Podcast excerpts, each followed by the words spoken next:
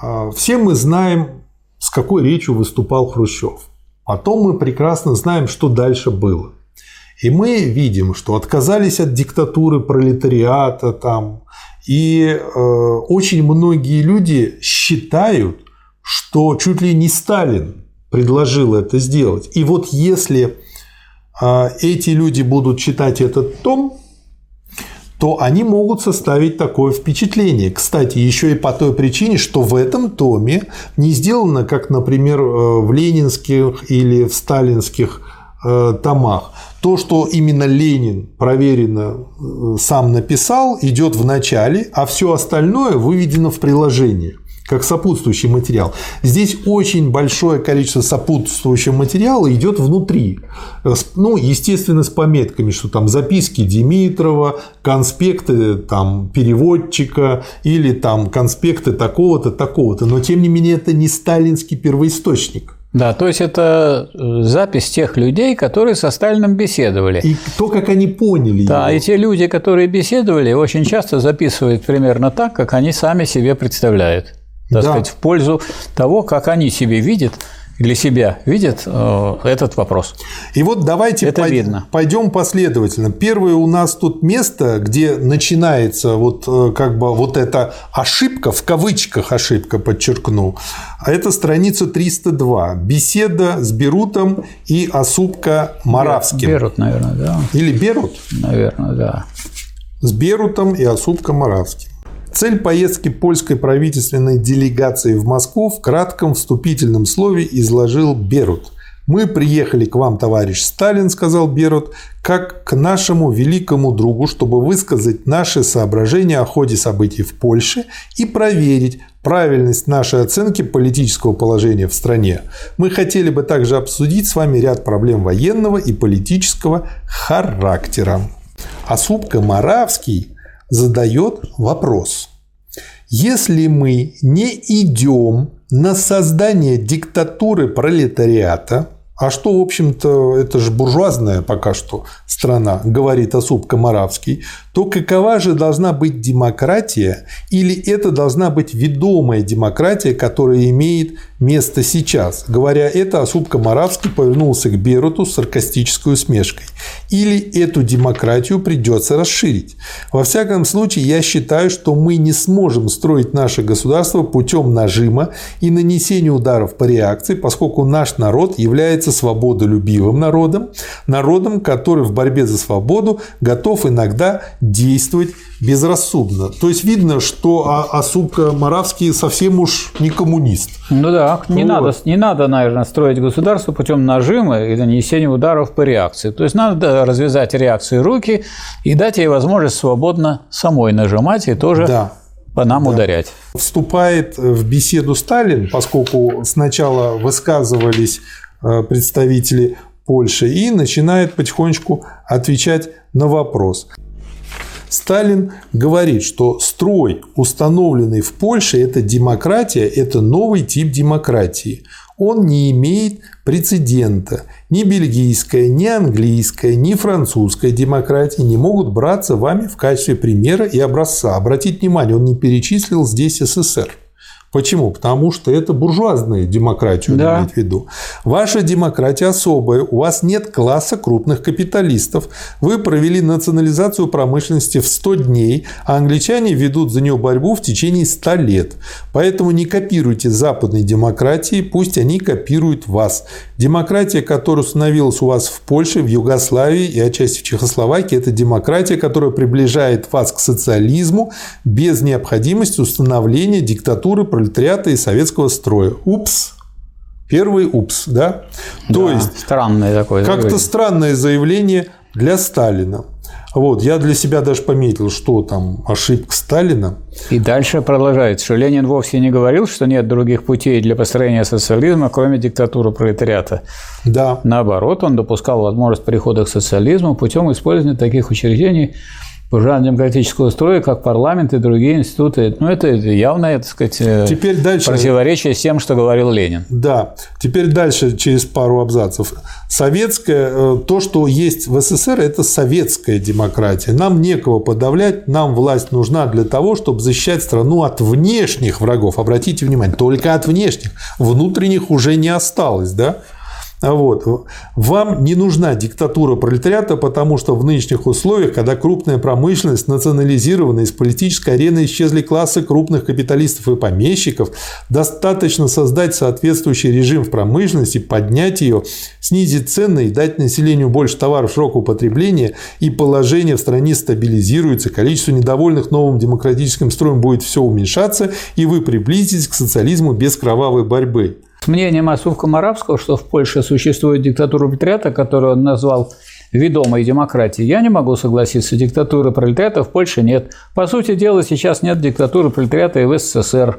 То, что у нас есть, это советская демократия, нам некого подавлять, нам власть нужна для того, чтобы защищать страну от внешних врагов. Это очень не похоже на точку зрения Сталина, потому что это расходится полностью с тем, что он говорил и раньше, и позже. Это очень похоже на ошибку понимания тем, кто записал это. Потому а вот записал... что записал это В. Павлович. Некто Павлович, кто такой? Это не это не стенограмма. Это переводчик, судя вот. по всему. Вот он так перевел, и некоторые товарищи, так сказать, думают, что это точка Значит, зрения Сталина.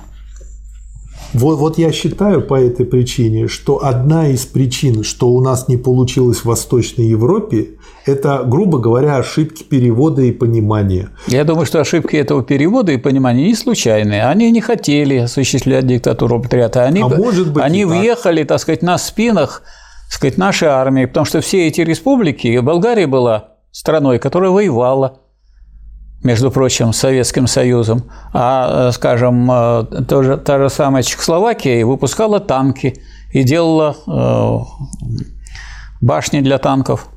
Следующий материал на эту же тему – беседа с лидерами ППС Осупко Моравским, Швальбе и Циранкевичем. И я вот здесь отметил следующий момент. Страница 388. Польша, а, в Польше новое демократическое правительство осуществило аграрную реформу и национализацию крупной промышленности. А это вполне достаточная база для того, чтобы без диктатуры пролетариата двигаться по пути дальнейшего развития в сторону социализма. В результате этой войны изменился облик коммунистических партий, изменились их программы. Резкая грань, существовавшая раньше между коммунистами и социалистами, постепенно стирается. Об этом говорит, например, факт слияния в единую партию коммунистов коммунистической и социал-демократической партии Германии. В программе Объединенной партии Германии не фигурирует диктатура пролетариата.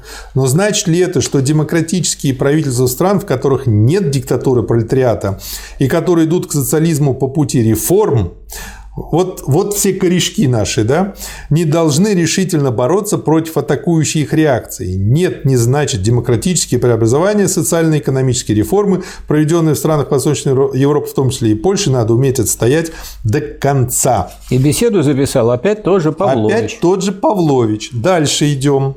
Следующий материал опять же, на эту Я хочу тему. обратить внимание на то, что в направлении социализма идет вообще капитализм. Весь мир идет в направлении социализма.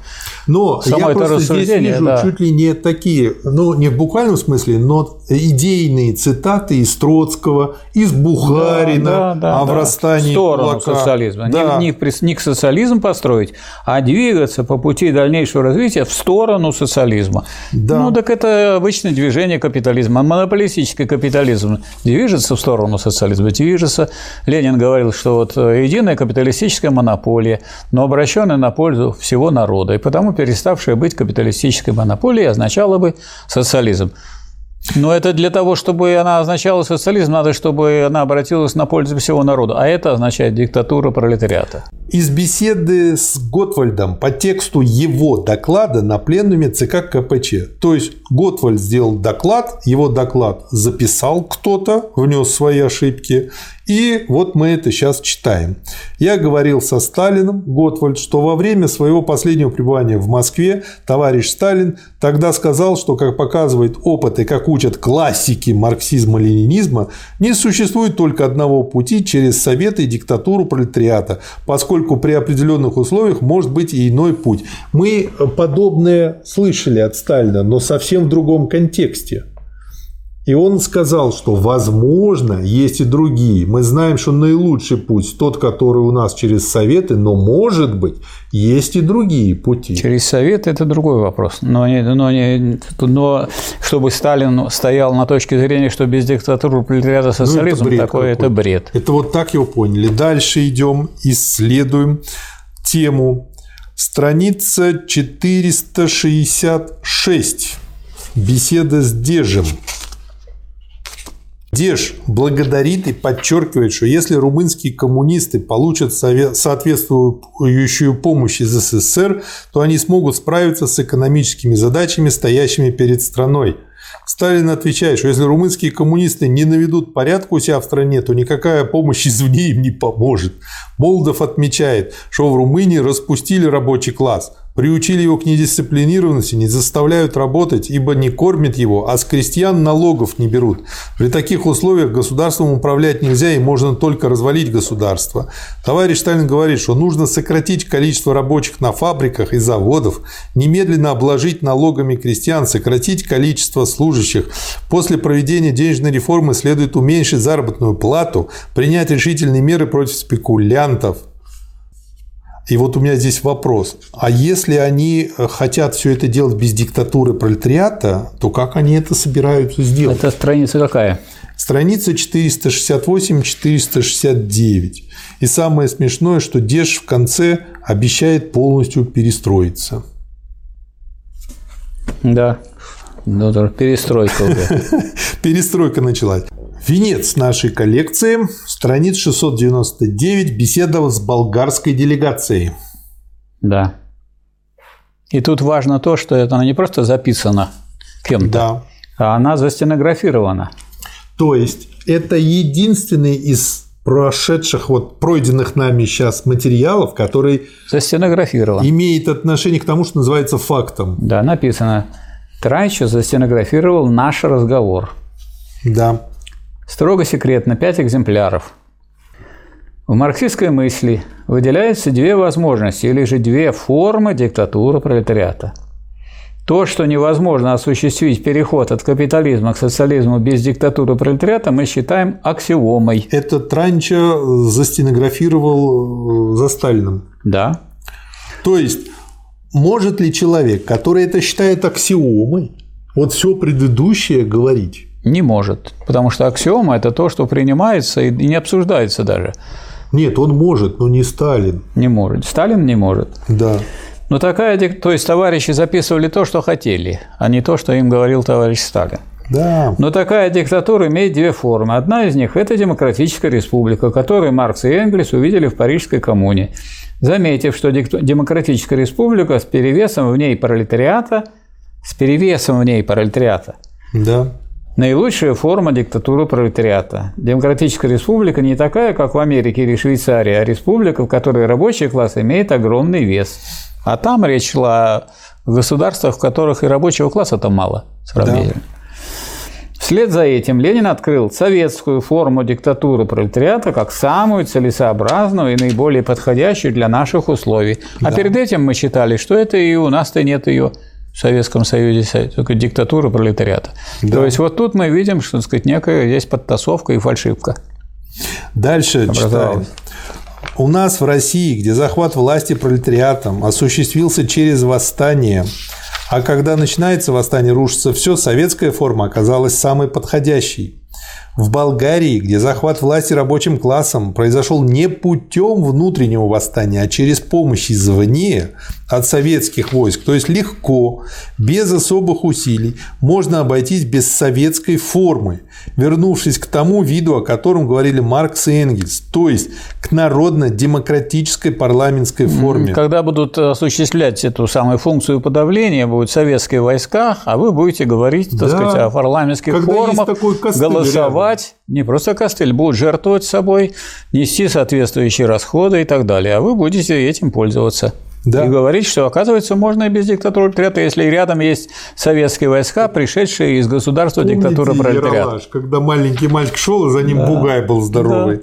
Для Болгарии при переходе от капитализма к социализму, видите, и только вот как бы в самом-самом начале будет достаточно установления народно-демократического режима, но этот режим осуществит функции пролетарской диктатуры. То есть, опять да. же, от диктатуры никуда не денешься. И, и дальше на этом Сталин не останавливается, продолжает это дело разъяснять. Мы уничтожили избирательное право для кулаков и буржуазии. У нас избирательным правом обладало только, обладали только трудящиеся. Да. 2 миллиона кулаков мы должны были переселить на север. И уже после того, как кулаки были ликвидированы как класс, мы наделили избирательным правом всех без исключения. Во время во времена интервенции капиталисты и помещики четыре года бились против нас, а у вас просто сбежали и сдались без боя. Не было такого государства, которое бы нам помогло так, как мы сейчас помогаем вам. Поэтому нам была необходима другая форма организации власти рабочего класса и трудящихся. Вы же можете обойтись без советского режима. Но этот режим, который существует у вас, исполняет функции пролетарской диктатуры. Там, где есть антагонистические классы, а у власти стоят рабочие и трудящиеся. Без диктатуры нельзя. Вот но вы можете бить врагов на законном основании. Уже сейчас и у вас просматриваются элементы гражданской войны. Только тогда, когда вы ликвидируете классы эксплуататоров, вы сможете объявить, что у вас нет диктатуры пролетариата. Я думаю, что это тоже, так сказать, да. вопрос. А записи тоже. Сказать, Но это все-таки ближе к тому, что это говорит ближе, Сталин. Потому что когда не будет э, классов эксплуататоров, то мы знаем из ленинской работы «Великий почин», что диктатура пролетариата необходима до полного уничтожения классов. Да потом, если бы так Сталин считал, то он бы в 1936 году бы убрал бы диктатуру пролетариата. Конечно. Потому что классов уже не было тогда.